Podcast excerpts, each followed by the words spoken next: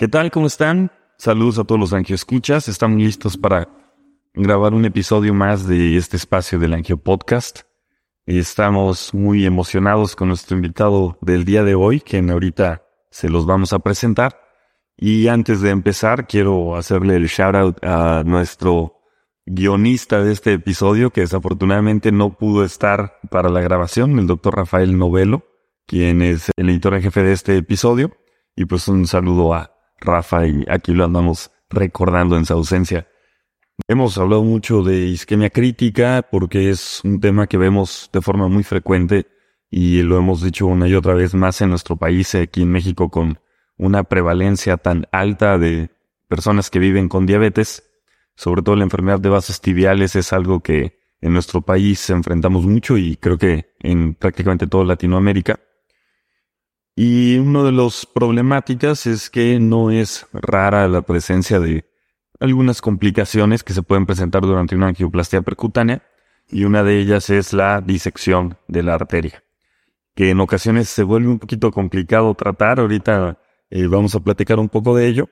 Pero para esto se desarrolló eh, y se aprobó en 2020 por la FDA un sistema llamado TAC, que para entenderlo rápidamente es como un stent que lo cortaron en pedacitos, eh, mide aproximadamente 6 milímetros y entonces este nos permite colocarlo en los vasos tibiales, va de diámetros de 1.5 a 4 milímetros y nos permite entonces dar un poco de fuerza eh, radial en la zona de los vasos tibiales, intentando no poner tanto metal.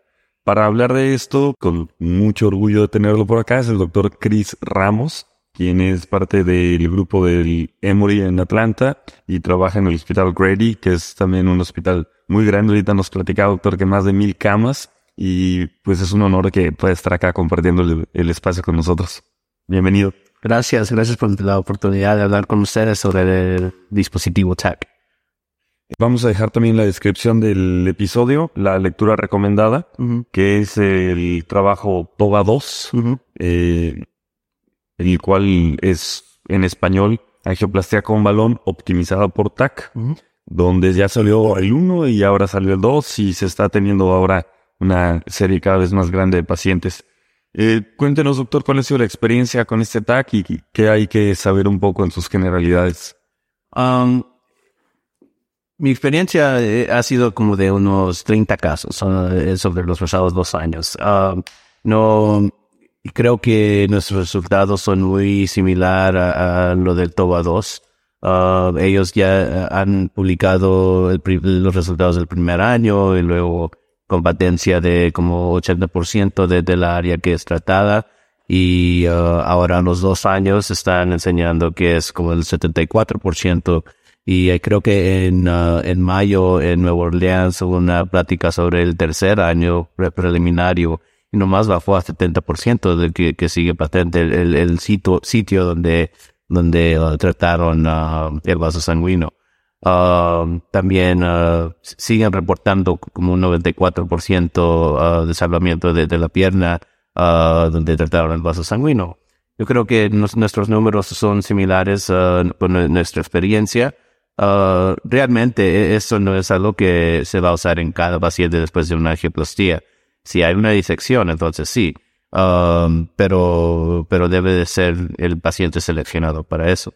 Um, realmente, uh, nuestra experiencia es más, si el paciente no tiene una buena uh, vena sáfena para un bypass y, tiene una lesión severa que tenemos que ser más agresivos con angioplastía, entonces hacemos la angioplastía y luego si ya hay disección usamos el TAC si el paciente tiene una buena vena sáfena, le vamos a dar un bypass. Todos los pacientes, es decir, normalmente ustedes en una enfermedad por debajo de la rodilla, ¿prefieren de primera línea bypass? Ah, yo diría primero, todos los pacientes van a recibir un, angiograma, ¿verdad? Claro. Antes del angiograma nosotros uh, hacemos ultrasonido de la vena para ver el tamaño de la vena, si la vena es, es, es lo suficiente grande para un bypass. Y eso nos da la decisión dentro, cuando vamos a hacer el angiograma, bueno, si tienen una, un lugar bien largo que no, no podemos cruzar o podemos cruzar, hay diferentes cosas que podemos hacer, ac- acceso al pedal, ¿verdad? Ah, pero vamos a ser un poco más agres- agresivos si no tienen una buena vena, ¿verdad? Si, si tienen buena vena, entonces, y es del, you know, de, de- de la común hasta la popliteal, le vamos a dar más mejor. Pero que casi siempre comenzamos nosotros endo first, ah, Ok. y luego, pero todo, dep- todo es dependiente de la vena. ¿Qué tan frecuente es realmente que nos encontramos contra una disección después de hacer una angioplastía? ¿Es algo que tal vez no estamos prestando suficiente atención? Eh, ¿O si realmente es algo que vemos de forma frecuente? Sí, no, eh, no creo que le prestamos suficiente atención. Creo que primero hacemos la geoplasia y hacemos la, la angiograma luego, luego después, ¿verdad? Con una, una sola Proyección. proyección.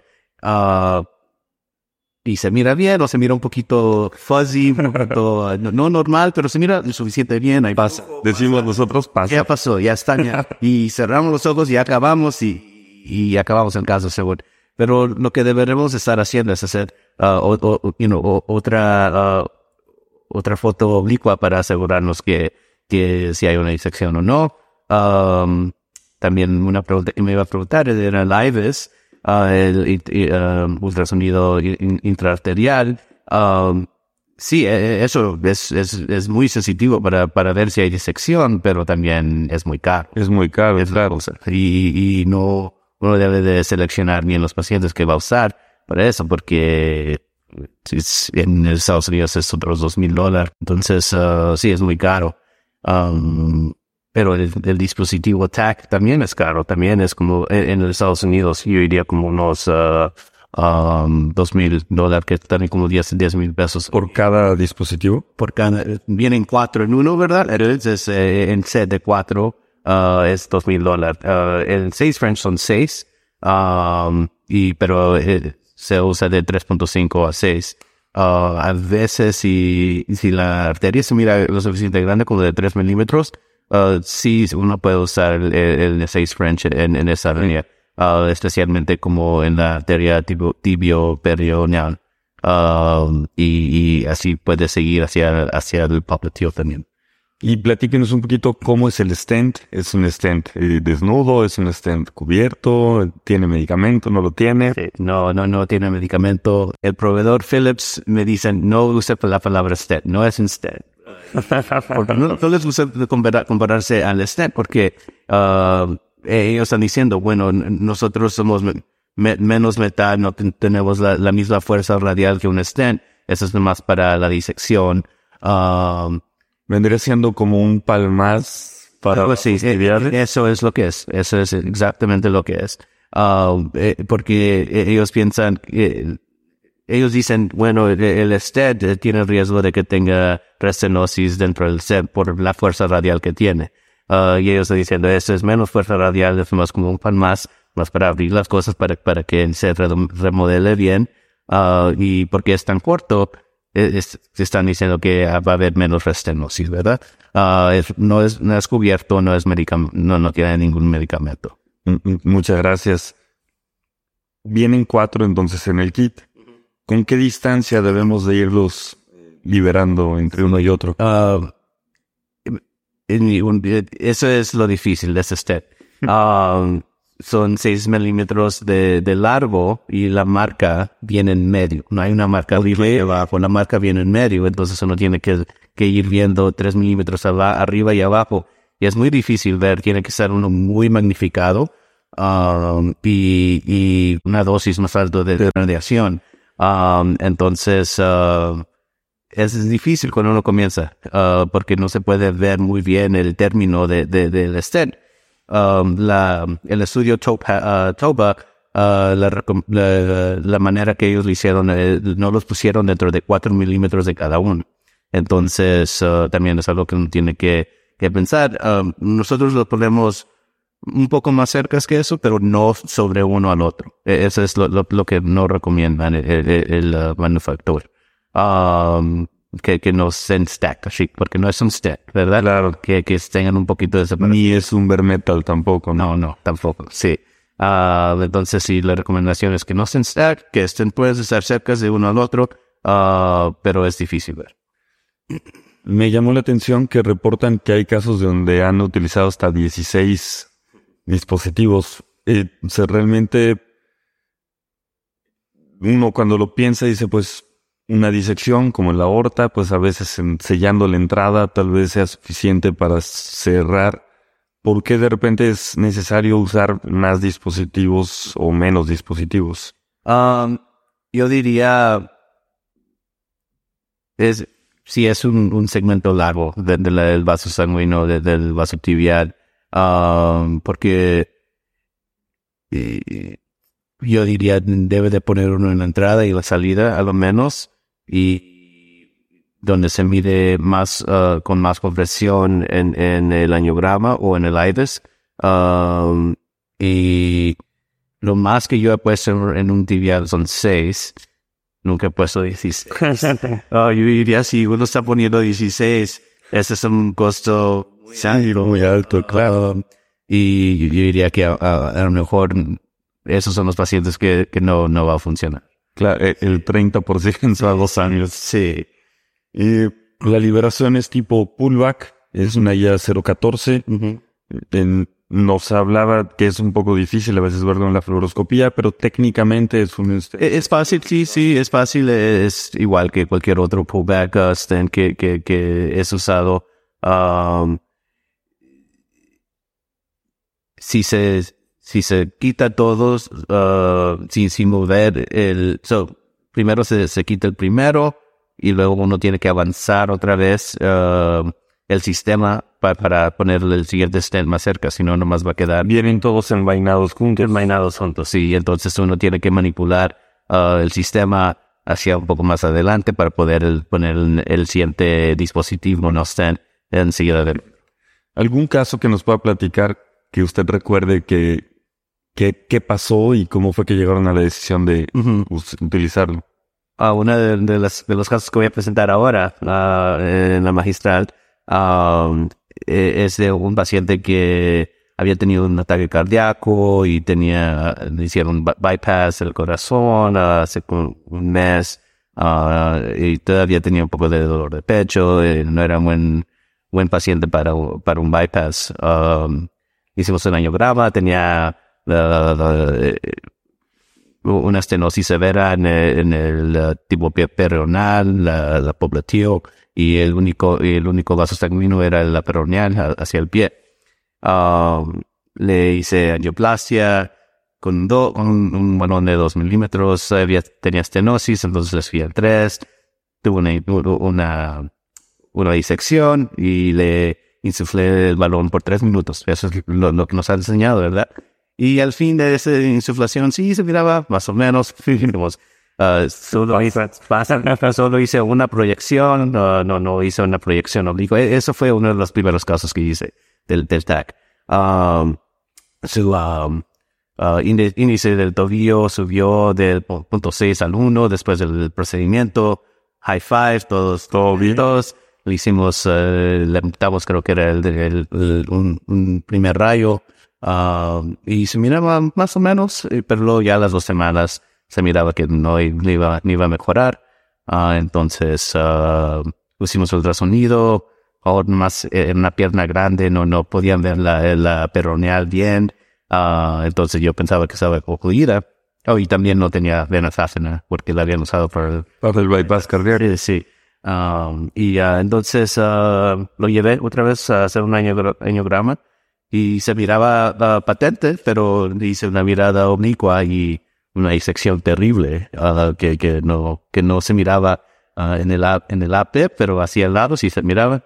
Entonces crucé la área, en ese caso sí usé IDES para asegurarme que estaba en el lumen real y puse los tags y ya la, la disección se miró mucho mejor y sigue patente Ah, ahora a los 18 meses. Por, por eso me acuerdo de ese caso, porque es uno de los primeros.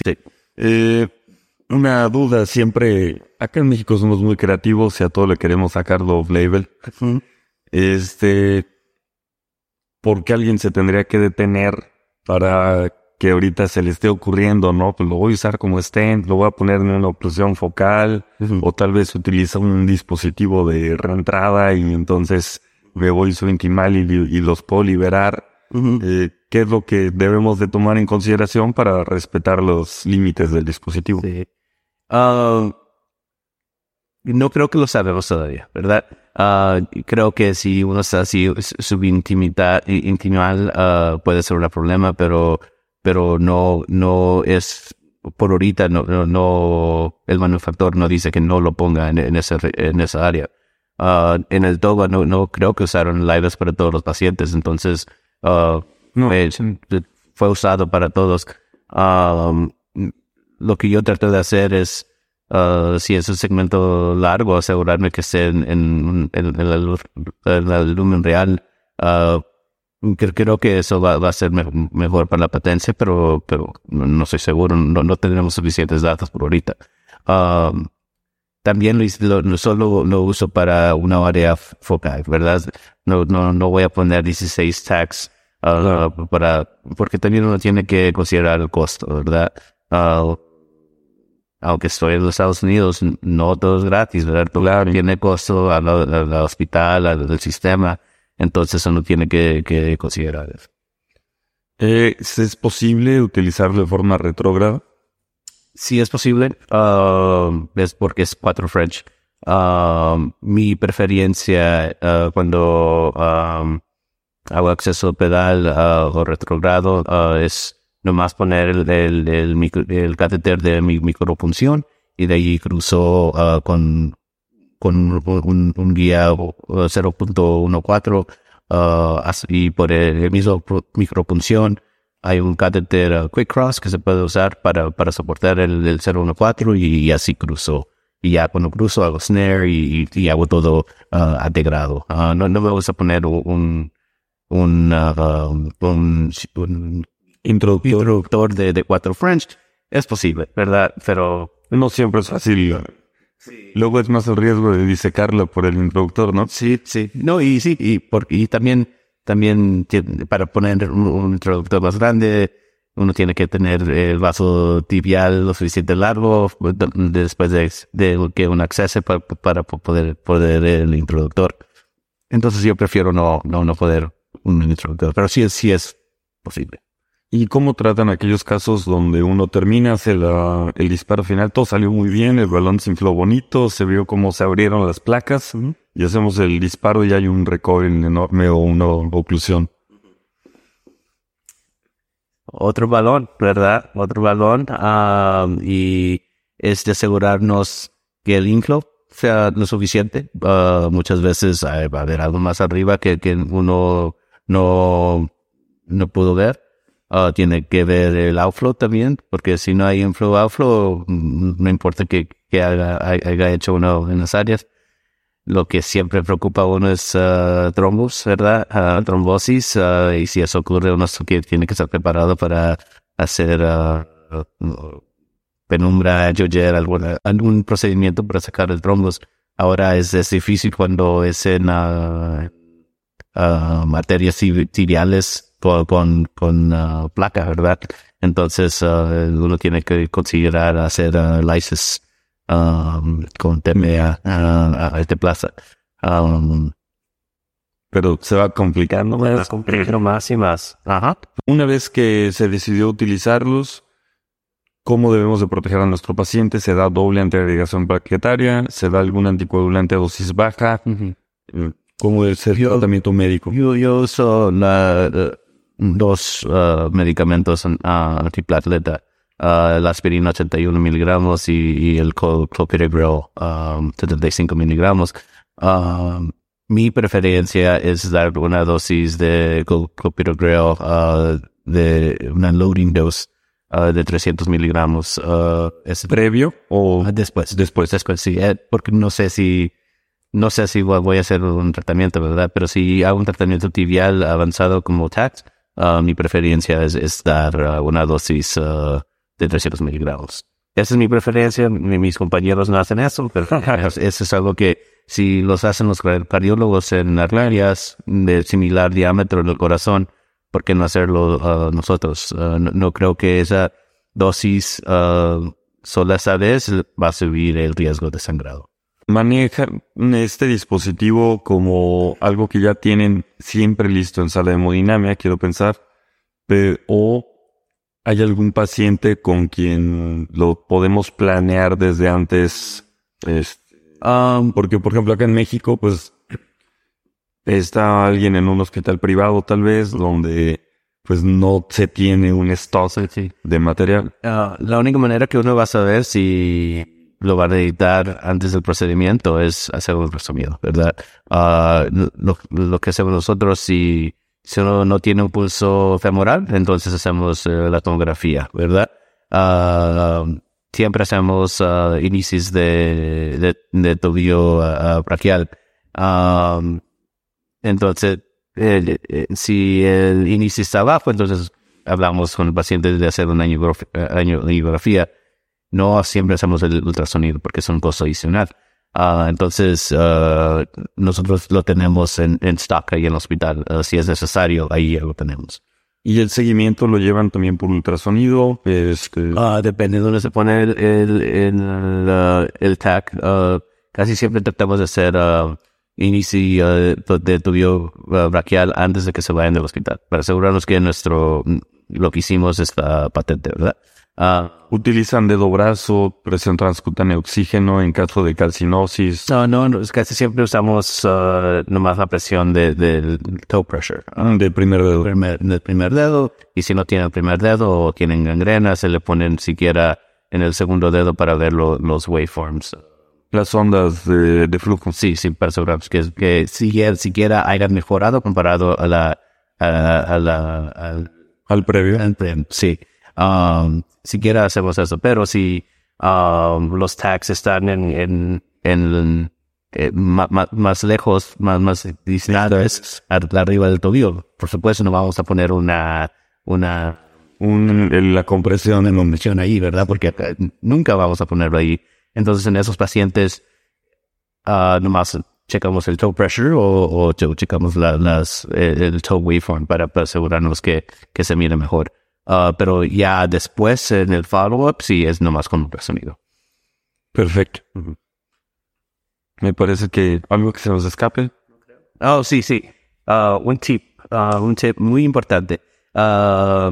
después de que se desplieguen esos dispositivos, siempre uno tiene que regresar a hacer una angioplastia después de, de, de, que se, de, que se desplieguen.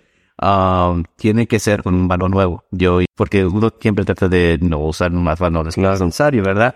Uh, yo hice el error de tratar de pasar eh, un balón que ya había usado, porque pues, ¿por qué no, verdad? Sí, claro. Pero no cruza fácil, porque, porque ya está un poco abierto, comienza a empujar, empujar los, los tags no hagan eso.